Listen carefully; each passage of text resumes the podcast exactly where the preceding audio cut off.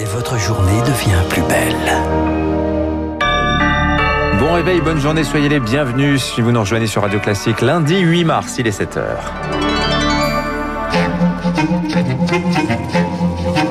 6h30, 7h30, la matinale de Radio Classique avec Dimitri Pavlenko. À la une ce matin, vaccinés toujours plus, plus d'un demi-million de Français l'ont été ce week-end. Le gouvernement veut maintenir la cadence, est-ce réaliste? Réponse dans un instant. Aux États-Unis, un procès historique s'ouvre aujourd'hui, celui de Derek Chauvin, le policier blanc accusé d'avoir tué George Floyd. Plus que le procès d'un homme, c'est celui de la police américaine. Et puis grand déballage dans la famille royale d'Angleterre, le prince Harry et son épouse Meghan lavent leur linge sale en direct à la télévision.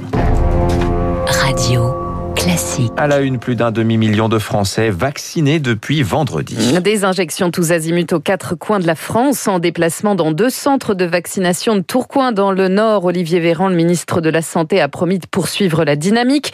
L'organisation des centres va être adaptée en conséquence. Aujourd'hui, 3 800 000 Français ont reçu au moins une dose. Objectif 10 millions dans un mois. Alors est-ce réaliste? On fait le point avec Rémi Pfister. Vacciner 200 000 personnes par jour, c'est possible lorsque le cap du million de doses livrées par semaine sera atteint, selon Philippe Amouyel, professeur de santé publique. À partir du mois d'avril, normalement, euh, Pfizer et Moderna devraient avoir euh, des chaînes de production qui vont augmenter, en particulier avec la participation d'autres laboratoires tiers qui vont les aider à mettre les produits en conditionnement. Il va y avoir également le Johnson Johnson aux alentours du 11 mars, qui est produit par un très grand laboratoire, donc il va pouvoir justement assurer des volumes suffisants. À ce moment-là, les 1300 centres de vaccination ne suffiront pas, il faudra les agrandir, créer des vaccinodromes capable d'accueillir 1000 personnes par jour. Mais le chantier prioritaire, c'est se doter d'une armée de vaccinateurs en ville, martel Gilles Bonnefond du syndicat des pharmaciens d'officine. Les vaccinodromes, franchement, bon, ce week-end, il y a eu séance de rattrapage. On a vu quelques photos qu'il vaut mieux éviter de voir, quoi, avec bah, des gens qui sont les uns sur les autres. Quoi. Maintenant qu'on a des centres de stockage département par département avec des congélateurs, il faut envisager d'aller à domicile avec les infirmiers, pouvoir euh, vacciner à proximité avec les pharmaciens et les médecins. Maintenant que les vaccins s'ouvre à d'autres tranches d'âge, il faut faire de la pédagogie selon les médecins pour booster la campagne. Chaque vaccin sur le marché se vaut et aucun effet secondaire n'est grave. Le gouvernement qui n'exclut pas de rendre obligatoire la vaccination pour les soignants, cela reste une possibilité pour Gabriel Attal, le porte-parole du gouvernement, le dit dans les colonnes du Parisien ce matin. Un coup d'accélérateur qui se heurte à la réalité des chiffres de l'épidémie. 3743 lits de réanimation sont désormais occupés par des patients Covid c'est un plus haut depuis la fin novembre. En Nouvelle-Calédonie, jusqu'ici préservés, les premiers cas autochtones, eux, ont fait leur apparition. Ce week-end, conséquence, un confinement strict commence ce soir là-bas pour 15 jours. Les écoles resteront fermées. Chez nos voisins, les petits Anglais, en revanche, retournent en cours ce matin, alors qu'en Allemagne, les librairies, les fleuristes, les auto-écoles peuvent rouvrir aujourd'hui dans tout le pays.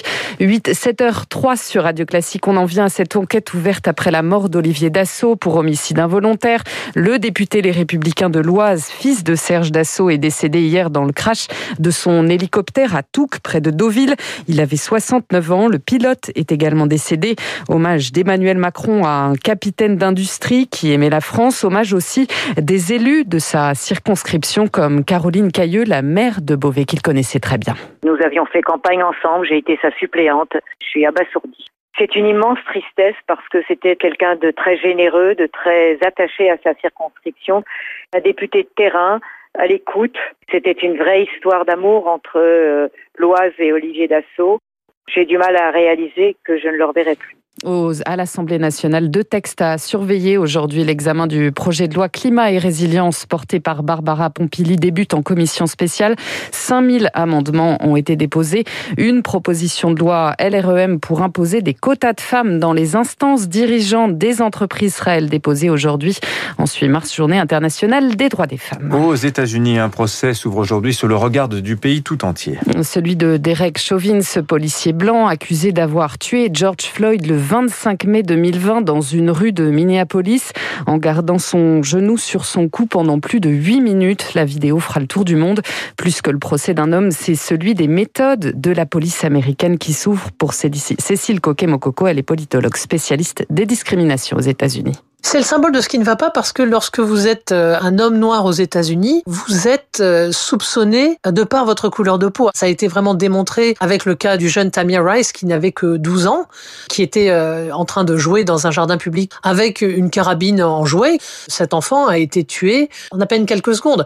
On sait lorsqu'on est parent d'un enfant noir aux États-Unis, cet enfant peut être perçu comme un danger par des policiers dès lors qu'il arrive à l'âge de l'adolescence. Donc c'est quelque chose qui serait impensable pour des citoyens blancs, mais que des citoyens noirs ou latino-américains savent être euh, leur réalité. Le tribunal de Minneapolis complètement barricadé pour l'occasion. Le public ne pourra pas assister au débat, mais l'audience sera retransmise en ligne. Enfin, quand le linge sale se lave à la télévision, grand déballage dans la famille royale britannique. Annoncé en grande pompe depuis plusieurs jours, l'interview du prince Harry et de sa femme Meghan Markle chez Oprah Winfrey sur CBS, CBS pardon, a bel et bien tourné au règlement de compte avec Buckingham Palace le couple, Augustin Lefebvre, accuse littéralement la firme, comme on l'appelle, de tous les mots. Oui, en faisant attention à accuser l'institution et pas les personnes.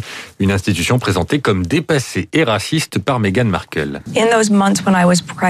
Pendant que j'étais enceinte, on m'a dit que mon bébé n'aurait pas de garde du corps ni de titre de noblesse. Il y avait aussi des inquiétudes sur la noirceur de sa peau.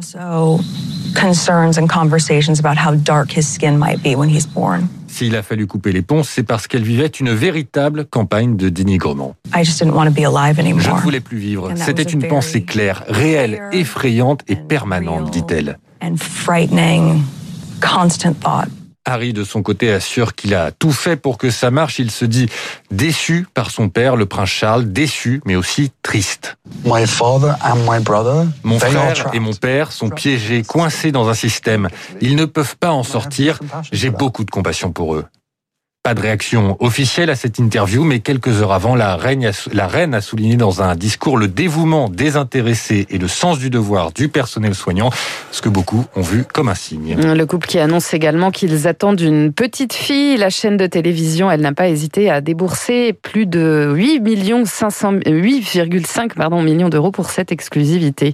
Et puis le naufrage en fin de l'Olympique de Marseille hier soir face aux amateurs de Canet-en-Roussillon, l'OM qui s'incline un but à deux en 16e de finale de la Coupe de France.